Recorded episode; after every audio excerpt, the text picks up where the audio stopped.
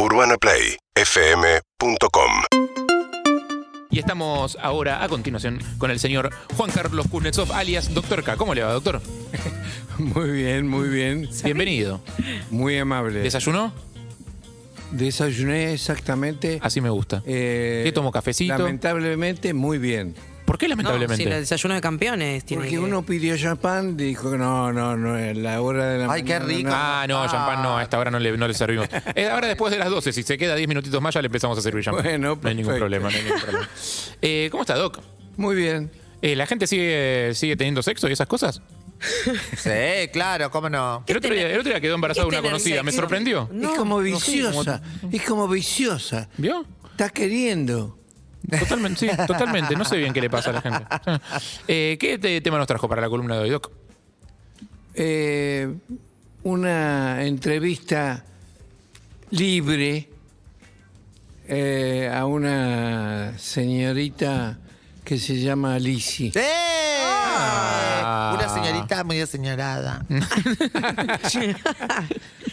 es algo que pase seguido, ¿eh? Hay que aclararlo eso. Eh, ¿Hoy viene, viene con entrevista? Sí, ¿La sección ¿Vas a ser entrevistada vos? sí, sí. Ay, qué raro. Tuve permiso de RGB para esta entrevista. Único medio. Atento por Exclusivo. Es verdad, único medio, único medio. Uy, qué nervios. Ay, me encanta. Y Agarrate Leo. Alturria, porque- sí. Arroba Leo Alturria, prepara. Sí, sí, prepárate porque se va a hablar de vos. Yo me escribí en el New York Times.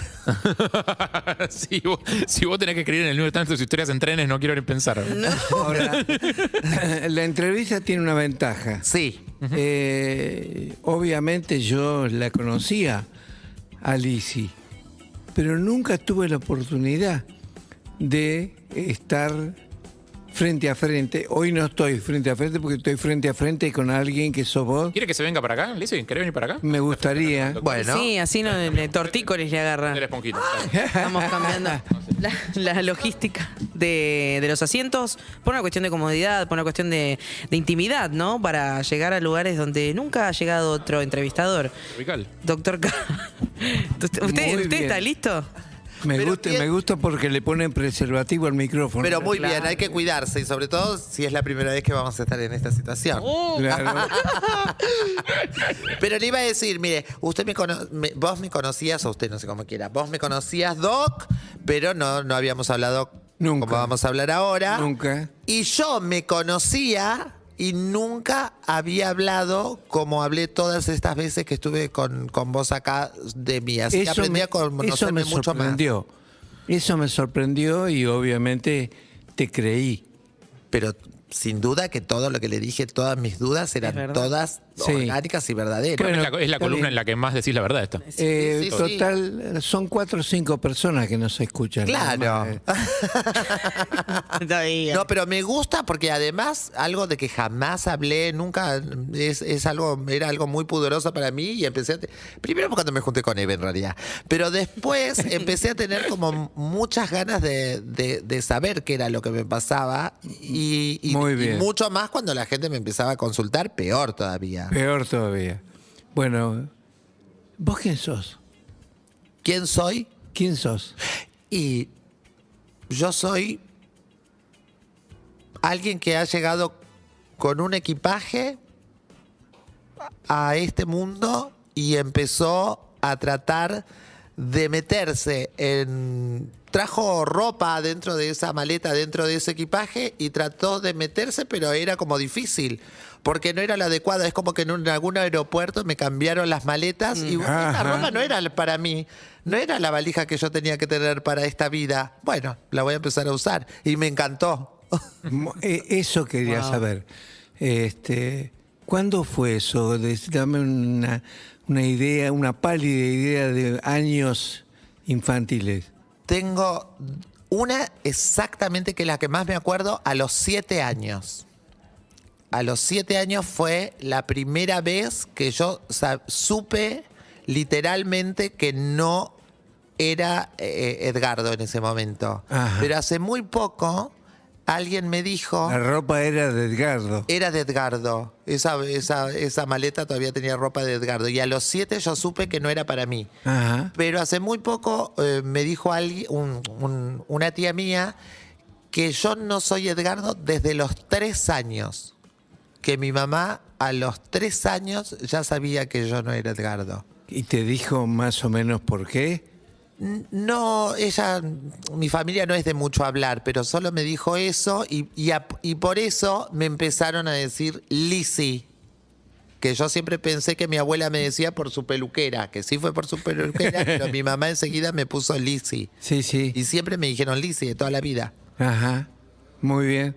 Eh, realmente me parece bárbaro, muy bueno, la metáfora que dijiste de la valija con la que uno abre y se encuentra con ropa que muy linda, pero no es de uno. Sí. No le queda bien o no le va al cuerpo, entre comillas. Cualquier Exacto. cosa de esas son sinónimos. Eh, lo que me interesa ahora es saber si ese descubrimiento te creó obstáculos o dificultades a medida que avanzabas en la edad. un tiempo viví muy contenta y cuando eh, todo eso que yo pensaba que era, o sea, todo a la hora del despertar sexual, a la hora del atractivo, fue como el primer golpe, ah, pero no soy lo que era hasta ayer, no voy a poder hacer lo que hacen todas mis, mis pares, mis Sí. amigas. No voy a poder, no cuento con las herramientas, o sea, solo tengo la ropa, pero no tengo las herramientas. Entonces Sí. fue como muy difícil. Ese fue el primer, el primer choque, digamos. Choque. Anteriormente no tenía como inquietudes sexuales, entonces solo me divertía jugar como una nena, divertirme como una nena, eh, que me reconocieran como una nena, nada más. O sea, el adolescente impulsado, Sí. empujado por la- el brote hormonal. Claro, ahí fue el eh, primer. Este, te- vos te encontraste desconcertada. Sí, sí, no voy a poder hacer, no voy a poder hacer nada de lo que de lo que empezábamos a charlar todas. De hecho, cuando entré a primer año, que creo que le conté a mis compañeros, le escribía cartas de amor como todas a los chicos de quinto. Eh, hasta me llegó a llevar el director y me sentó enfrente y me decía, me sacó así como un cajón de zapatos lleno de cartas y dice, ¿qué significa esto? Y le digo, son cartas, sí, pero son cartas de- pero sí, ya sé que son cartas, pero ¿de qué? Cartas de amor. Pero ¿sabe a quién, a quién se las escribió? A los chicos de quinto. y, él, y él como que me quería retar y a la vez como se sonreía porque no podía escuchar, Claro. lo- no podía creer lo que estaba escuchando, porque yo, para El- mí estaba bien. El director, entre comillas, venía del siglo pasado. Claro, claro, él no lo entendía, él decía que estaba mal lo que yo estaba haciendo. Claro, exactamente.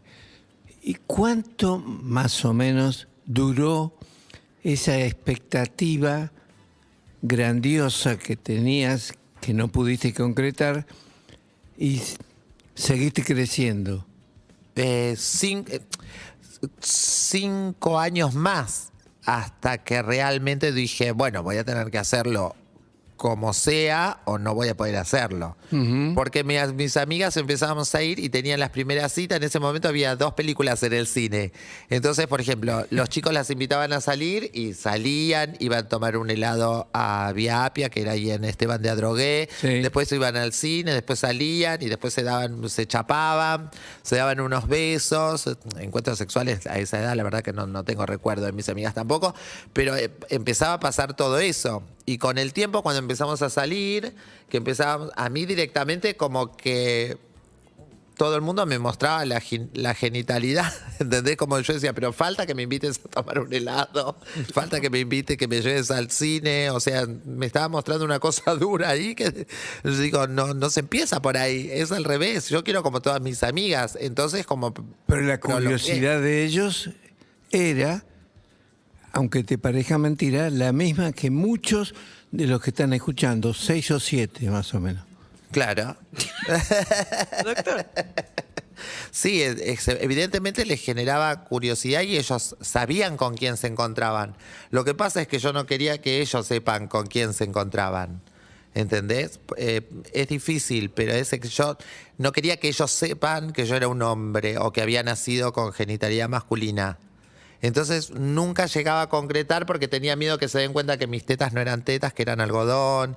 eh, que- entonces nunca llegaba más de, más de un beso. O sea, me daba un...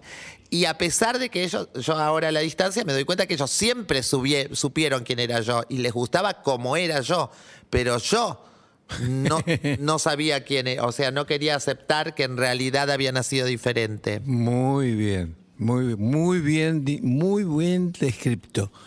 Perfecto. Estamos alrededor de los 25 años, Sí. más o menos. Sí. ¿Qué pasó en esa época? ¿Cómo se asentó, entre comillas, la nueva Lisi? Bueno, ahí es lo- la parte ya más eh, sexual de mi vida y la parte de relacionarme con, con los hombres, en este caso, que es eh, mi parte sexual, que es la que más me gusta, que es a través del sexo. O sea, primero tenía eh, que sexo una vez, capaz para... Bueno, lo que ahora es Tinder, antes era la Avenida Santa Fe, uno iba, caminaba una cuadra.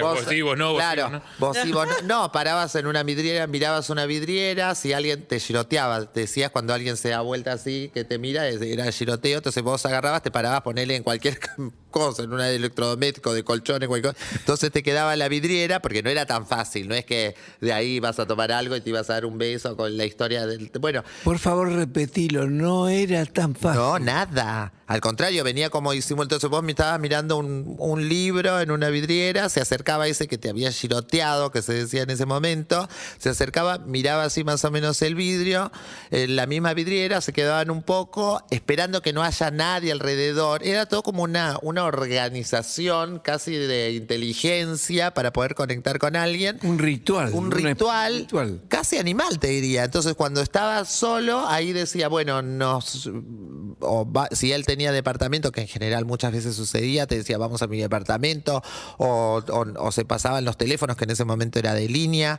y, pero no pasaban. Y después volvía cada uno como a retomar su camino como nada. ¿Entendés? Eso fue como las primeras experiencias de los encuentros. Sí, señor. Y como yo fui una chica trans siempre, desde los 13 años, ya fui una chica trans, nunca fui. un- Primera vez que decís esa palabra. Mm. Por favor, repetila, es muy importante. Que Como yo siempre fui una chica trans. Sí, una travesti más. Yo me, me identifico mucho con, el- con ser travesti. Eh, nunca tuve otros accesos al sexo como cuando vos sos, que yo siempre digo acá, maricón, que existen, no sé, qué sé yo, las teteras. eh, hay como lugares de teteras en algunos baños por ahí públicos que ya sabes que se encuentran. Hay como unos rituales también así de Sí. encuentro sexual que, que eran más fácil de acceso cuando es de, de homosexuales, por, por decirlo de una manera, ¿entendés? En cambio, yo no, nunca pude entrar a un baño de un hombre, entonces nunca pude eso, nunca fui al... a- a- hay una playa también donde vos sabés que te metes en los bosques y pasa de todo. Bueno, acá hay varios... Ya estoy deschavando todo, ya veo todos los noticieros Sí, los lugares. sí. Bueno, hay muchos lugares donde yo, por ser una chica trans, no tenía acceso como, los, como, todo, como el resto. Muy bien. Casi era más difícil, salvo la que no tenía más remedio por, por cuestiones ya de otra índole, que empezaban a salir a trabajar con su cuerpo, pero que es totalmente diferente a querer encontrarse con el sexo, Per- a perdón, tener perdón. que ganar plata. por Te voy a interrumpir. Si sabías, ¿cómo veía eh, en esa época, cómo veía en general la sociedad eh, alrededor tuyo alguien que diga soy trans? Ah, no, era como un... eh, ¿Cómo lo veía yo, digamos? diga- Yo para mí, cuando yo empecé a, a conocer que yo pensé que era la única travesti en el mundo. O sea, cuando yo me encontré con que fue en Búnker la primera vez que, que entro a un lugar que al principio no dejaban entrar chicas eh, trans, Ajá. eran solo homosexuales y lesbianas, no, el travestismo no había. Te permitía, una vez que entrabas, por ahí te maquillabas un poco, te pero cuando yo entré y vi toda esa cantidad de pares, yo digo, no, fue una desilusión muy grande porque yo estaba convencida que era la única en el mundo, que Ajá. podía ser un monstruo o una princesa, que podría ser una tortura o un beneficio ser yo. Sí. Y cuando me encontré con eso, ahí fue, pero estaba como vista. Yo misma, cuando veía a algunas chicas en, en la ruta, que me encantaban por cómo usaban los tacos en, el- en la Monteverde, cómo andaban desnudas, siempre me, me, me llamaba la atención, pero como que mi mamá, ¿entendés? No me dejaba ni mirar. Era como, era como lo peor, o sea, se- sabían que estaban, pero no, no, no, no estaba bien visto. Muy bien. Y eh, esa época duró mucho tiempo. La época del, de relacionarme sexualmente con las personas. Sí. Y sí, el resto, el resto de mi vida. O sea, cuando alguien me gusta, primero tenía, hasta arroba Leo Alturria, primero tenía sexo, por ejemplo, me encontraba con vos en un boliche, teníamos sexo, después de casualidad, bueno, después vino la tecnología, el teléfono y todo eso, nos pasábamos los teléfonos, nos mandábamos mensajes, al mes volvíamos a tener sexo y capaz que ahí recién me enteraba cómo era tu nombre, y después a la cuarta salía, bueno, hace cuatro veces ya que estamos teniendo sexo, ¿por qué no? No salimos a comer, como al, re- al revés que todo el mundo. ¿No te dio hambre? Claro, hace, bueno, hace un año que estamos garchotando, ¿por qué no ponemos de, ni si somos novios? Vamos, Porque, vamos- vamos al cine un día. Vamos al cine. Bueno, nunca fui al cine. ¿En serio? Te lo juro, nunca fui a un cine con, de, de amor y a, a arroba Leo Alturria lo dejé cuando me invitó al cine porque me dio como pánico. Y hasta arroba Leo Alturria, que fue el primero que, yo, que estábamos en, en una cama mirando un partido y yo quiero tener sexo, o sea, quiero mm, petearlo. Y él agarra, me mira y me dice, ¿te puedo robar un beso? Nunca me había pasado en la vida. Era lo que había soñado. Cuando mis primeras amigas empezaron a salir, supe que nunca iba a pasar y hasta los 48 no me volvió a suceder. Qui- Quiero subrayar eso. Genial. Cómo vos, a la inversa de lo habitual, habías soñado dar un beso, o que te den un beso, o que te pidan un beso. Todo el mundo, probablemente, estaba delirantemente curioso por qué había entre las piernas tuyas. Exacto, sí. Y pasaba, bueno, hace muchos tiempos que las más chicas no van a saber, pero las, las, las más grandes. Eh, Paqui le decíamos a los heterosexuales, por ejemplo, y cuando practicábamos sexo oral, o sea, solo practicábamos sexo oral y no podíamos ni mirar. O sea, por ahí vos levantabas la cabeza para mirar y decías, pa, un sopapo. No. te, te daban los chicos. ¿En serio? Y de grande entendí. ¿Por qué? Porque no querían ver que, No, claro. Que, Y- que no era una chica biológica. digamos. Claro, claro, como que no, es como que les gustaba, pero a la vez estaba, era como prohibido, ¿entendés? Como Ah. que. Y, y yo ahí entendí lo que significa, que es otro tema que no, no, no tiene que ver con esto, pero lo que significa el travesticidio, ¿entendés? Ese ensañamiento. Muchas veces sucede que después des- es como sacarse la prueba del delito, ¿entendés? Les pasa algo con, nos- con nosotras o con muchas chicas, porque yo antes decía, bueno, son mujeres, son mujeres, femicidio, listo, no, no pongas más encuadre, Esa era mi teoría, decía, no pasa nada, si vos te metes un tipo desconocido a tu casa, tenés sexo y bueno, el tipo cedro, una de las posibilidades es que te pegue y te mate. Mi mente conservadora o no sé cómo llamarla, eh, ignorante, pero en realidad después hay como un ensañamiento, ¿viste? Como que eh, después de que pasó, como que no pueden creer que pasó y empiezan como a atacar. Entonces, en lugar de pegarte un palazo, son 100 palazos, son 10.000 apuñaladas, como que es como sacarse, eh, si te liberan de esa persona, se liberan de lo que hicieron. Brillante, brillante lo que estás diciendo, porque el individuo había cometido, entre comillas, entre comillas, un delito, un pecado, llamarlo como quiera, y ahora, para sacárselo de encima, tenía una catarsis Sí, sí, sí, sí. de bronca, de rabia, de insulto, un ensañamiento. que desaparezca. Y en algunos casos, lamentablemente, le hicieron desaparecer. Sí, sí, literal, claro, tal cual es eso. Eso es un mecanismo que inclusive es casi instintivo. Recuerdo muchísimo, muchísimo el asesinato de un bebé por parte de eh, por parte de un hermanito que le estaba más grande, cuatro años, cinco años, le estaba sosteniendo la mamadera y se ve que cometió algún desliz y el, la mamadera derramó la leche caliente en el cuerpo, el cuerpo y él se puso a llorar, el bebito. La desesperación del hermanito era tan grande Claro. que intentó callar, hacerlo callar, taparle la, la boca, taparle la nariz. Como para que no lo Ay, reten, Dios digamos. mío, claro. Para que no lo reten por haber quemado al hermano. La muerte estaba allí. Lo mató sin intención de matarlo, sino simplemente para borrar el efecto que le produjo eso, ese eh, pequeño error en darle la mamadera. Igual, Doc, en el, en el caso de, Claro. de- de los travesticidios estamos hablando de gente adulta y responsable. eh, Sí, pero que sabe perfectamente te que lo que está haciendo. Claro. Que tiene la intención. Sí, o sea, que- pero que sabe perfectamente que lo que, lo que está haciendo, digamos. ¿no? Sí, tal cual. Estamos, no a- es que hay. estamos atravesando Me la mandé. elementos de la patología que existen, no frecuentemente por suerte, pero existen. Sí, existen, pero es muy complicado. Y ahora, mm, no sé, ahora yo creo que ha cambiado mucho las cosas, pero nosotras siempre nos sentíamos como en un... Vos fíjate que eh, siempre es, las historias son personales, después, viste, uno no puede generalizar, pero en general tenés o una relación donde mantenés al tipo, eh, co- como que no hay...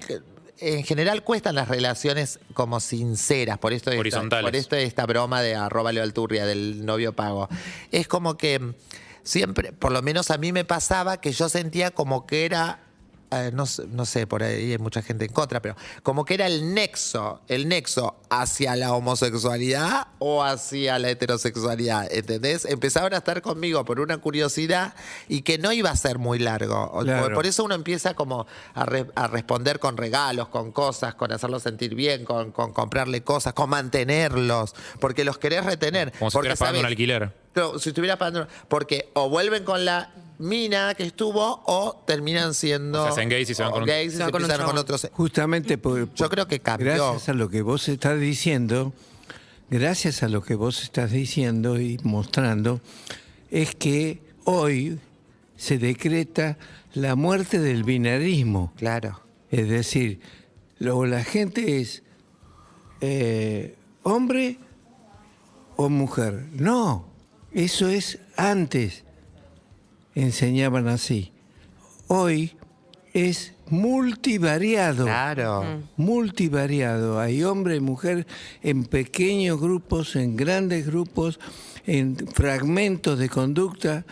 Alguien puede ser multivariado, no solo hombre o mujer. Me encantó, Doc, esta Hermoso. forma de explicarlo, ¿eh? porque aparte a ve- a veces hablamos mucho, ¿viste? De no Sí. binario, no binario, y capaz que no te detenés a ver exactamente a qué se refiere, digo, qué es exactamente. Y nos Quizás- cuesta en la charla, viste que Sí. nosotros hablamos con alguien, Sí, sí. ¿tenés novia? Si es un hombre, ¿tenés novio? O sea, como que todavía nos Sí, cuesta. y que las opciones son esas dos aparte. Sí, ¿Tenés ¿estás novia o con novio? alguien? Novia o Pero novio. no existió siempre, nada más que no, no nos dejaban ver que, que estaba esa Eh. posibilidad. Sí, pero a veces el lenguaje ayuda a ponerle nombre a las cosas y poder explicarlas y, y- y- y sobre todo poder explicárselas a alguien que no las vivió, que no las vive eh, y que no convive con eso en su vida cotidiana, también ayuda eh, a que se entienda un poco mejor. Ese es el trabajo. Claro, las más chicas, por ejemplo, nos ven, eh, a mí me ven como payasesca, suponte.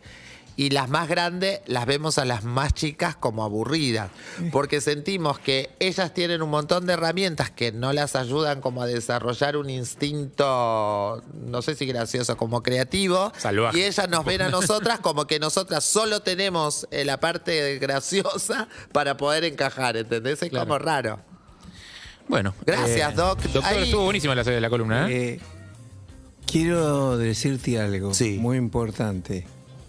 Eh, yo me dedico a esto hace muchísimos años, evidentemente, y no quise perder la oportunidad que me brinda este, esta emisora para hacer público una intensa, profunda, cariñosa admiración hacia tu persona Ah. por el esfuerzo, por la lucha, por haber llegado a un lugar donde ahora no tenés que explicarle nada a nadie, sino explicás solo sintiendo, solo hablando. Te amo como trans, exactamente como lo que sos, no exactamente como le gustaría a la moral, a la iglesia o lo que fuera, que vos fueras. No, vos sos como sos. Esa- Ay, qué lindo. Hermoso. Muchas Ayer gracias, Solo Doc. recordaba esto, que ayer justo una charla, vi por algo y recordé una charla que tuve con el viejo Tyler que yo lo llevaba a la plaza para burlarme de él, obviamente. Le hacía hacer juegos, todo. Y en, e- y en esa plaza él me dijo, no sé por qué rollo estaría pasando yo. Y me acuerdo que en esa charla en la plaza ahí, en la Plaza Brón de Adrogué, me dice, siempre sé vos. Porque nadie va a venir a morir tu muerte, me dijo el viejo. Uh, oh, oh. Fuerte, Tagliani, bien. Tremendo. Bien, bien, bien, bien No, llevado ese apellido. Que todos vivan al revés. Que todos vivan como viviste vos. Luchando y llevando adelante nada más y nada menos que vos. Sí, sí, sí. No existe nadie, ni por encima, ni por atrás, ni, ni que te traicione. Sos vos. Y eso es lo que todos, estoy casi seguro, todos los seis o siete que nos están escuchando, este, eh, están ansiosos y admirando la situación. Porque vos sos vos. ¿Sabés la cantidad de gente que está en búsqueda de ser y se quedan a mitad de camino? Muchas gracias, Doc. Gracias, Doc. El doctor K ha estado con nosotros, arroba DRK Sexo, ahí lo encuentran en Instagram, en Twitter, en todos lados, 4825 3470, el teléfono de su consultorio. Eh, y ahí está toda la info eh, que necesiten sobre cómo consu- consultarlo, contactarlo, los cursos, etcétera, etcétera, etcétera. Seguinos en Instagram y Twitter. Arroba Urbana Play FM.